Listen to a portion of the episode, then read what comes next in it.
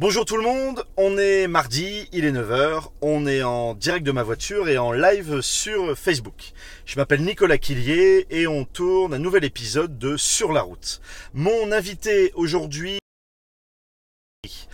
Arnaud Collery, il est aujourd'hui CHO, Chief Happiness Officer, euh, et surtout il forme des CHO euh, dans les entreprises, pour les entreprises. C'est un Français qui vit euh, aux États-Unis et j'ai la chance de le recevoir euh, aujourd'hui pour parler de, de, son métier. Mais avant ça, il va nous expliquer une partie de sa vie, puisque sa vie est assez folle. il a eu plus de 10 métiers dans autant de pays. Euh, il va nous raconter ça, de acteur, réalisateur. Euh, voilà, il a, des, il, a, il, a, il a, une aventure, une histoire folle. Euh, et il a aussi rencontré énormément de succès, mais aussi des échecs. C'est ce qui l'a construit et il va nous en parler simplement et directement, notamment un échec qui va nous, nous, nous, mettre en avant et qui va nous expliquer, pour ensuite bah, finir sur, sur ce métier de, de CHO. Voilà, on accueille tout de suite Arnaud Collery.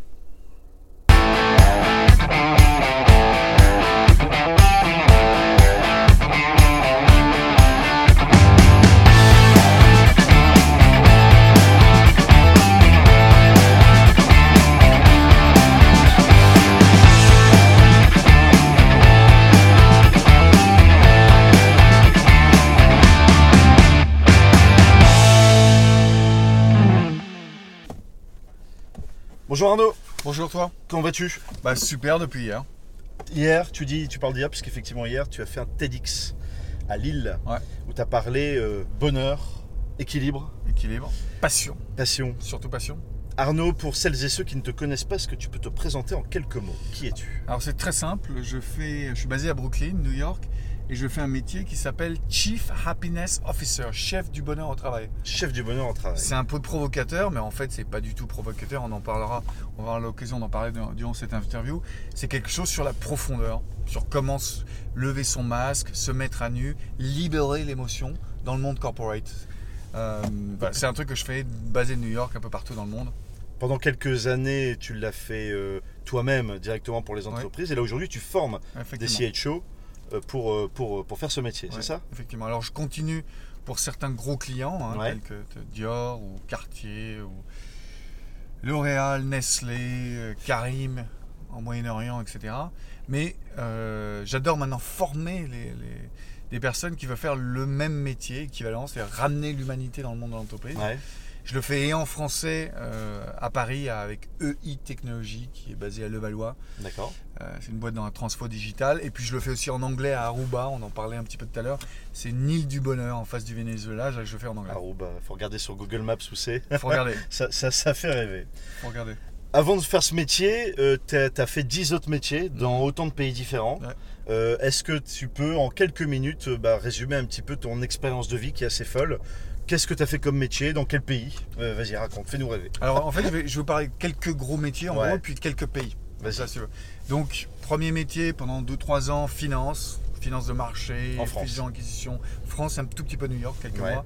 Euh, même au Japon, j'ai été à, à, Tokyo pendant un, an et demi.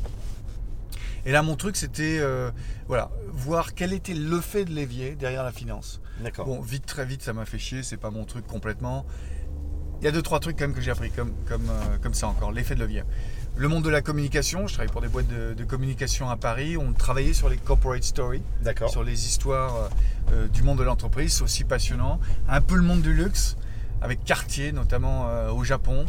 Pas mal de temps dans la technologie à différents endroits de ma vie. D'accord. À Paris, on avait essayé de monter une start-up avec Alex Taylor, je sais pas si ça dit quelque chose, ouais. qui était un journaliste assez connu il y a une quinzaine d'années euh, sur Paris, qui officie toujours, je crois. Et puis, euh, à divers moments dans ma vie, j'étais dans ce monde-là. Notamment, euh, j'ai passé du, beaucoup, de, beaucoup de temps en 2012 à Los Angeles, dans le milieu des hackathons, en gagnant des hackathons. En 2013, je me suis retrouvé en Afrique du Sud à 88 MPH, qui est le principal accélérateur de start-up en Afrique. En Afrique du Sud. En Afrique. Et j'ai même monté ici à Lille, il y a 4 ans, deuxième fois que je viens à Lille, quelque chose qui s'appelait les Happy Hacking Days. C'était un hackathon où on mettait ensemble les passionnés de coding, les programmateurs, bien sûr, et puis mes copains artistes qui venaient de Paris, des, des designers, des comiques, etc.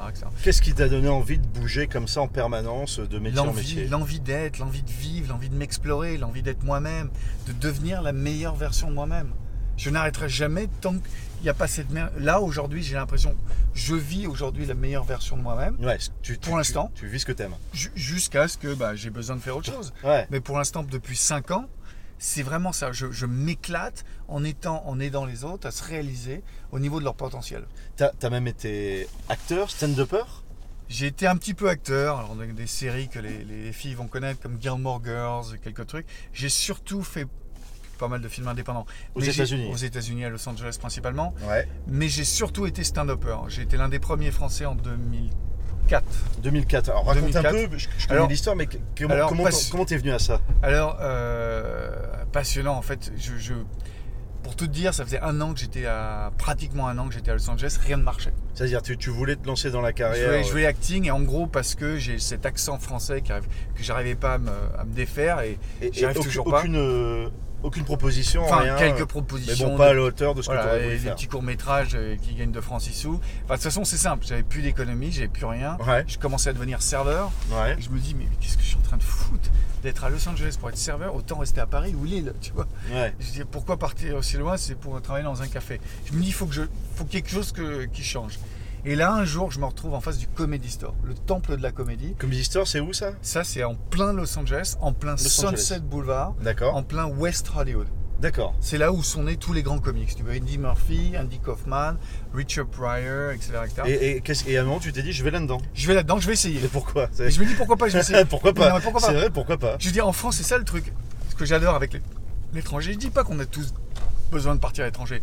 Tu peux être aussi heureux, t'as pas besoin de partir et être heureux Ouais. toute ta vie à Paris ou à Lille ou à Turcoing ou je m'en fous. Par contre, c'est vrai que le, le positif, quand tu te barres à l'étranger, quand tu es dans un nouvel écosystème, Ouais. c'est que personne ne te connaît. Personne Donc te personne connaît, va te juger. Ah ouais. Et toi-même, Tu parce prendre- que tu es ton pire ennemi, tu vas pas te juger. Jamais j'aurais osé le stand-up comédie à Paris. Ah Est-ce que je suis assez drôle? C'est ça que en fait, c'est qu'à à jamais. Paris t'aurais pas osé parce que Mais tu connais monde machin. Là t'es Et arrivé puis là-bas, est-ce que je suis libéré Est-ce connaît. qu'on va me juger Là, mais c'est- qu'est-ce que je risque? Personne ne me connaît. Rien. Rien. Donc j'essaye.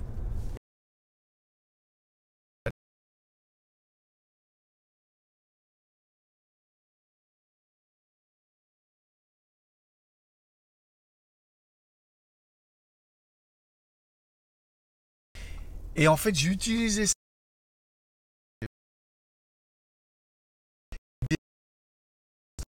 la salle. J'ai transformé l'esprit négatif qu'il y avait contre moi. Je suis arrivé dans la salle, petit français euh, qui essaye de faire rire les Américains. Déjà, les comiques américains, ils se disent qu'est-ce qu'il fout là? Il est en train de nous piquer notre place. Et puis, en fait, ça a marché. J'ai en fait, j'ai créé un échange avec s'est le passé public quelque chose. américain. Ce qui fait que je me suis retrouvé dans des grosses émissions euh, sur MTV, sur NBC, sur Last Comic Standing, qui était l'espèce d'American Idol du, de la- du stand-up comedy. D'accord. Et bref, j'ai- fait une carrière pendant 4 ans dans ce métier.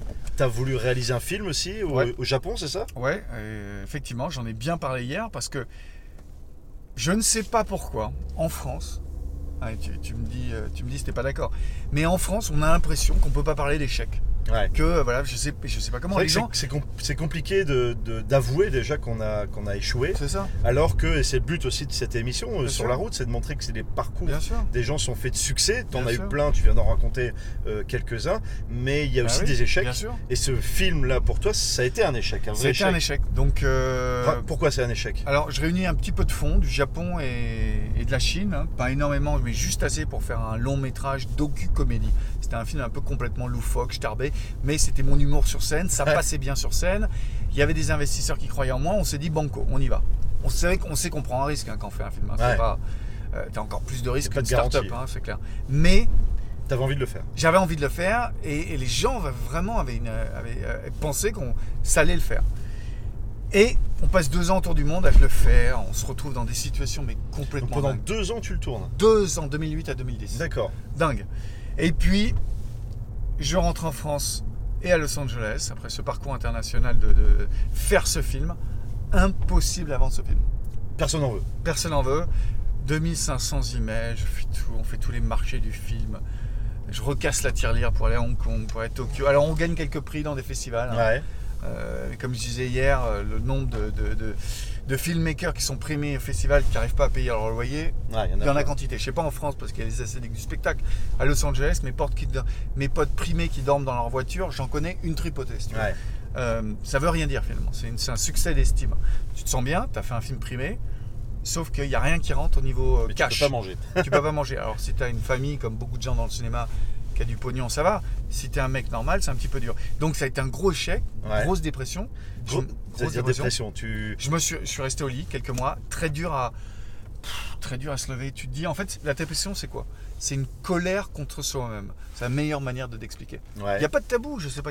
Il faut en parler. Aux États-Unis, tu parles de tes dépressions, tu parles de tes succès, tu parles quand ça va pas. Je sais pas pourquoi en France, on essaie de cacher. Mais, mais parle-en. On appelle ça du vulnerability management aux États-Unis. Tous les leaders aux États-Unis parlent de leurs échecs, parlent du moment que ce soit professionnel ou personnel, quand tout a merdé. Et pourquoi? Parce que c'est là, à ce moment-là, aussi que tu apprends plein de choses. Ah, C'est là que tu apprends un truc. T- D'ailleurs, c'est dans, dans ta conf TEDx, Ouais. t'as- t'expliques que tu en as retiré 5 Cinq- principes, 5 cinq principes. Alors moi, c'est des principes qui moi me tiennent à cœur que j'ai appris. Ouais. Et ce que je dis à tout le monde, c'est réfléchissez ce sur pourquoi la, la passion dans laquelle vous êtes lancé, qui a peut-être pas marché autant que vous voulez. Qu'est-ce que vous avez pu en retirer? 70% des gens qui vivent un élément dramatique dans leur vie en retirent quelque chose de positif. 70%. Ouais. Il n'y a qu'un tiers des personnes qui vivent un, un élément dramatique, quel qu'il soit, Qui vraiment là. qui vraiment n'arrivent jamais à récupérer et qui restent au bas. Mais, mais quand tu as cette chance de, de- sur 10, quelle que soit la passion, quel que soit le risque, de ressortir gagnant. Il faut se lancer. La passion, c'est primordial, j'en parlais hier. Alors, euh, cinq principes pour c'est moi. principes. Un, c'était le fait qu'il y ait une fenêtre de tir, je l'ai pris. Donc, c'est saisir les opportunités, quelles qu'elles soient. Saisir les opportunités. En France, je ne sais pas pourquoi. on encore. en parlait dans les épisodes précédents, notamment avec euh, les opportunités. Claude Thomas qui a parcouru le monde avec les Feuilles de Paris. Partout où il est allé, effectivement, il a vu une opportunité. Ouais. Saisir les opportunités, une fenêtre de tir, tu vas. Tu réfléchis pas midi à 14h, même si tu n'as pas les compétences, tu apprends sur le métier. Ok. Tu vas. Deuxièmement, et c'est là où j'ai fauté, pour moi, euh, c'est une très belle citation qui va, qui, va, qui va reprendre ce deuxième principe, c'est la vie est un mystère à vivre et Ouais. non absolument pas une question à résoudre. D'accord. Et en fait, moi, mon problème, c'est que j'ai pas arrivé à dissocier le fait que j'ai vécu une aventure de réalisateur géniale. On a fait ce qu'on voulait, on a fait un super film. Sauf que mon métier de producteur, ça l'a pas fait. Je suis pas le meilleur producteur du monde. Je suis pas arrivé à vendre de film. Et là, en fait, il fallait que je dissocie momentanément. Ce qui s'est passé, c'est que moi, en fait, j'ai pensé que ma valeur d'être humain, Ouais. c'était lié au résultat. Alors que c'est absolument pas lié au résultat. Il y a ce que tu fais, c'est en fait c'est ce qui fait que ça empêche les gens d'y aller. Ils disent bah oui mais si je faute, si je merde, si j'ai un échec, et même un, un jeune après le TEDx hier qui me dit oh j'adore, j'adore ce que tu fais, ça me donne envie de la pêche. Ah, c'est vraiment, j'ai envie de faire des choses mais quand même je vais peut-être échouer. Ouais, je dis mais c'était le but du spectacle, c'était le but du show. Je te dis vas-y vas-y, quels que soient les échecs, tu vas en ressortir quelque chose. Donc premier euh, euh, principe à nouveau c'est saisir les opportunités. Deux c'est de voir la vie comme un mystère et absolument pas comme une équation à résoudre, comme un truc logique, comme une planification. Trois, Trois. c'est toujours, toujours et encore, dès qu'il y a une impasse, faire tout ce qu'il est possible pour en sortir. Tu te prends un mur, bah tu vas à côté. On s'arrête pas. On s'arrête pas, tu, tu te lamentes pas comme moi, c'est là où j'ai merdé. C'est là où suis un parti en dépression. je- fallait pas que je me lamente, il fallait que je prenne. Donc moi, ça m'a pris 6-8 mois. Et puis après, de toute façon, j'avais plus de thunes sur mon compte. J'étais obligé de, de, de, j'ai obligé de, de, de- de me sortir du cul, si, si on peut dire ça dans ton émission. ça marche très bien. Et là, on l'a fait, on est parti. Enfin, quand je dis, euh, elle a été dans toute cette aventure. Quelle femme formidable, on peut le dire. Euh, et donc, je me suis retrouvé entre 2010 et 2013 dans toutes sortes d'aventures euh, aux quatre coins du monde. Un pour me refaire mentalement Ouais. et deux pour me refaire financièrement. Mais mentalement, c'est la base. 4. 4. Toujours, toujours la même chose. Le 4, c'est finalement quoi ton principal échec peut être ton principal moteur. Finalement, le fait que j'ai merdé le film, Ouais. j'ai appris tout ce que je pouvais après sur le storytelling. Je me suis dit, ok, l'histoire du film n'a pas été complètement... euh, c'est clair que je suis pas Spielberg. Par contre, je vais devenir le meilleur storytelling coach du monde. D'accord. Et j'ai pu, j'ai pu aider sur les 1000 personnes que j'ai coachées à peu près depuis 5 ans, 1000 personnes, que ce soit en individuel ou en entreprise. J'ai aidé le cinquième d'entre elles, à peu près 200 personnes, à exprimer leur récit de vie et à comprendre. Et là, je me suis dit, j'arrive à créer une histoire d'après une matière de vie incroyable. Donc, j'ai appris sur le storytelling à cause de la défaite, j'ai appris sur la résilience. C'est pas un 20 mots, c'est quelque chose que j'ai vécu. Je Ouais. comprends que les obstacles, c'est fait pour te renforcer. C'est juste ça. Ouais. C'est fait pour te renverser. Et enfin, finalement, j'ai appris sur la profondeur d'âme grâce à ce film. Cinquième principe, le plus beau principe, c'est pour ça que je l'ai mis en dernier. je vais être honnête, et ça, personne, aucun leader en parle, alors qu'il faut en parler, il est temps qu'on en parle en France, c'est la gratitude. C'est pas un vain mot. Vraiment, moi, je pense pas qu'avant, mais euh, avant cette défaite, j'avais vraiment de la gratitude pour les choses qui m'arrivaient dans le monde. C'est-à-dire le, le fait d'accueillir euh, avec bienveillance. belles ce choses. qui se Par, exemple, là, Ouais. là, on passe un bon moment, on se marre. En plus, toi, ça va t'aider, moi, ça va m'aider. Et puis, c'est marrant cette expérience. J'adore ça, un peu car, car comédie à la Seinfeld, à la Lilloise. Ouais, puis, J'adore. bah, pour expliquer quoi, en, en deux mots comment ça s'est passé, c'est hier soir, en, cinq minutes, euh, tu me dis Banco, c'est parti, on fait l'émission. euh, Et puis voilà, on ça n'a pas pris trois heures. euh, C'est ça la vie, c'est un mystère. Là, on vit un mystère euh, qu'on n'a pas pla- planifié. Toi, hier, en, en venant me parler après mon TEDx, tu n'avais aucune idée qu'on allait faire ça. Aujourd'hui, euh, finalement, quelques heures plus tard. ouais, tout à fait. Et on fait. Ça, c'est ce que j'adore. Et chaque jour, là, tu vois, ce soir, quand je vais au lit, qu'est-ce qui m'a surpris aujourd'hui? Qu'est-ce qui a été beau? Je vais penser à toi, la première chose. Dans ton lit. Dans Oh, c'est gentil. Gentil. Bon, juste à ça. hein. Je vais pas penser à autre chose. On est d'accord. On est d'accord. Mais ça va le faire. Donc c'est vraiment la, La, la gratitude. La gratitude, la, la reconnaissance. Voilà, re- savoir euh, accepter de Ouais. recevoir aussi des bonnes choses et, et puis donner. Ça, c'était cinq principes. Super, parfait. Euh, tu l'as expliqué euh, pour finir cette émission là. Le, le- ton métier aujourd'hui, c'est CHO, Ouais. Chief Happiness Officer, euh, chef- responsable du bonheur en entreprise. Ouais, ouais. Bah, tu vas sur Wikipédia, hein. Ouais. responsable du bonheur en entreprise. On en a déjà parlé aussi dans, dans des précédentes euh, émissions de, de ce métier. C'est tout nouveau.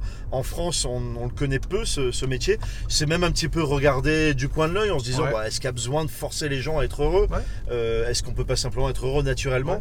On se rend compte qu'il faut coordonner ces choses-là. Il faut les organiser. Et quand Ouais. c'est organisé, c'est encore mieux. Et donc aujourd'hui, tu formes euh, des gens à ce métier-là. Métier. Explique un petit peu comment ça se passe, euh, comment Alors, tu fais, euh, en quoi ça, en quoi ça consiste. Deux choses. Le bonheur, pour moi, c'est le de bonheur en entreprise. C'est très lié à l'écosystème du bonheur, du bonheur personnel. Mais pour, pour moi, le bonheur en entreprise, c'est deux choses. Amener de la joie, Ouais. Amener du sens, donner du sens à tous les employés dans l'entreprise. C'est-à-dire de comprendre que les valeurs que tu vois au mur, Ouais. est-ce qu'elles se vivent vraiment au jour le jour dans l'entreprise? Et si elles ne le vivent pas, eh ben, travailler avec le CEO, travailler avec le DRH, travailler avec le dire de la com, travailler avec le dire de l'innovation, pour que ensemble elles fassent écho vraiment à ce qui est à l'intérieur de toi. Est-ce qu'elles sont vraiment alignées dans tes valeurs? Et si c'est pas ces valeurs, on, fa- on passe à autre chose. Ça, c'est la mission première du, du CHO. Travailler absolument sur toutes les valeurs. Est-ce qu'elles sont vraiment représentées? Sinon, peut-être en créer. Deuxième chose, c'est créer un vrai environnement de respect D'accord. vrai, vrai en main, de bien-être. Alors il y a l'ergonomie, de, de bien s'entendre, les beaux bureaux, du feng shui, tout ça, c'est les, les tables de ping-pong, tout ça. C'est c'est pas le plus important, mais ça compte. Voilà, ça, ça compte, des belles couleurs au mur, des beaux espaces, un peu de verdure, ça compte. Et après, et surtout, c'est le respect, c'est une charte de respect qu'on L'humain. se fait entre l'humain. Le troisième truc, c'est ça, c'est de l'événementiel autour des histoires inspirantes. C'est pour ça que j'ai créé mon event Stand Up for Passion. Je t'en ai parlé. C'est un événement qu'on fait tous les trois mois quelque part dans le monde. On était au Maroc la semaine dernière avec Nestlé, Danone, des gens comme ça qui étaient derrière nous. Euh, les histoires inspirantes. Si tu es Chief Happiness Officer, il faut que tu trouves les histoires inspirantes dans, dans ton entreprise. Et il faut que tu les coaches. Tu arrives à les coacher. Quels ont été les déclics importants de leur vie quels ont été les moments où ils ont compris quelles personnes ils étaient et qu'est-ce qui, dans leurs histoires, Ouais. peut aider à impacter le reste des gens qui t'écoutent. Donc ça, c'est la troisième, euh, euh, troisième fonction. Et enfin, c'est euh, de créer du team building en permanence. Et quand on dit du team building, c'est toujours la même chose. On en passe au coaching, la première base. Et le coaching, c'est quoi? Pour moi, c'est savoir booster les gens en 15 minutes. Et ça, bah, écoutez, normalement, ça devrait être inné. Il y a Ouais. des écoles de coaching, c'est très bien, il y a des certifications qui existent. Prenez-les si vous voulez. Ça doit être inné. C'est-à-dire de, de passer du temps avec quelqu'un, de pouvoir remonter quelqu'un. Euh, il y a 2-3 speakers sur disque. Hier, j'ai remonté. Je les ai vus en répétition. J'ai été leur donner 2-3 trucs. Il m'a fallu 10 minutes. Je crois que leur show était bien meilleur après. Ouais. Mais je connais, je connais ça par cœur. Je sais quel truc. C'est de la motivation. C'est de la motivation, c'est de croire en l'autre. c'est- D'accord. Le métier de coach, c'est quoi? C'est que, de 1, tu crois en l'autre plus qu'il ne croit en lui-même. Ouais. Premier truc. Deuxième truc, c'est que tu l'aides à se poser les bonnes questions par rapport à sa vie. Tu n'es absolument pas un conseiller, un professeur. Tu donnes pas les réponses. Non, non, non. Qui dit il faut faire ça. faut faire- Ça, c'est les. Je vois plein de Français qui se plantent complètement, qui vont dans ce métier de coaching et ils le font à la française, à l'intellectuel. Il n'y a pas d'intellectuel là-dessus. C'est que de l'humain, que de l'empathie. Tu deviens une machine à empather. D'accord. Ah, marche pâté, aussi. c'est pas moi. Il y a un truc là-dessus. Mais là, tu, Mais- tu- tu récupères le, le, le- ouais, la, la discussion que tu as avec les autres. Ouais, et... Bien sûr.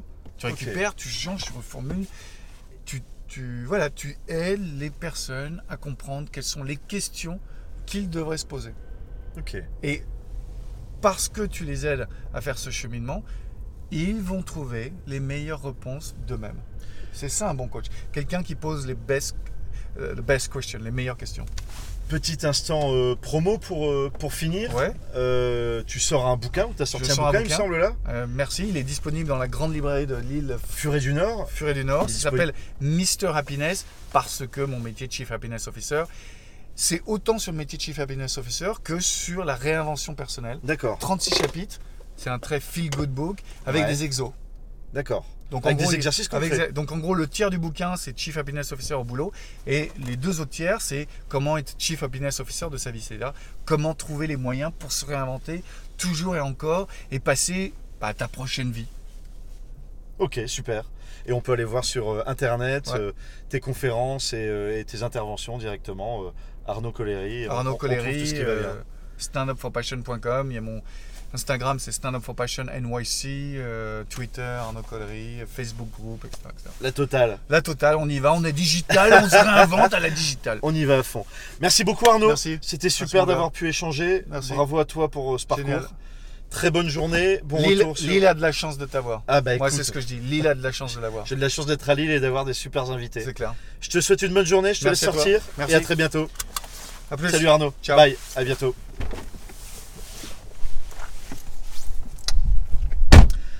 Voilà, c'était euh, Arnaud Collery. Vous avez vu, il parle euh, cash, hein, il parle direct, il dit ce qu'il pense.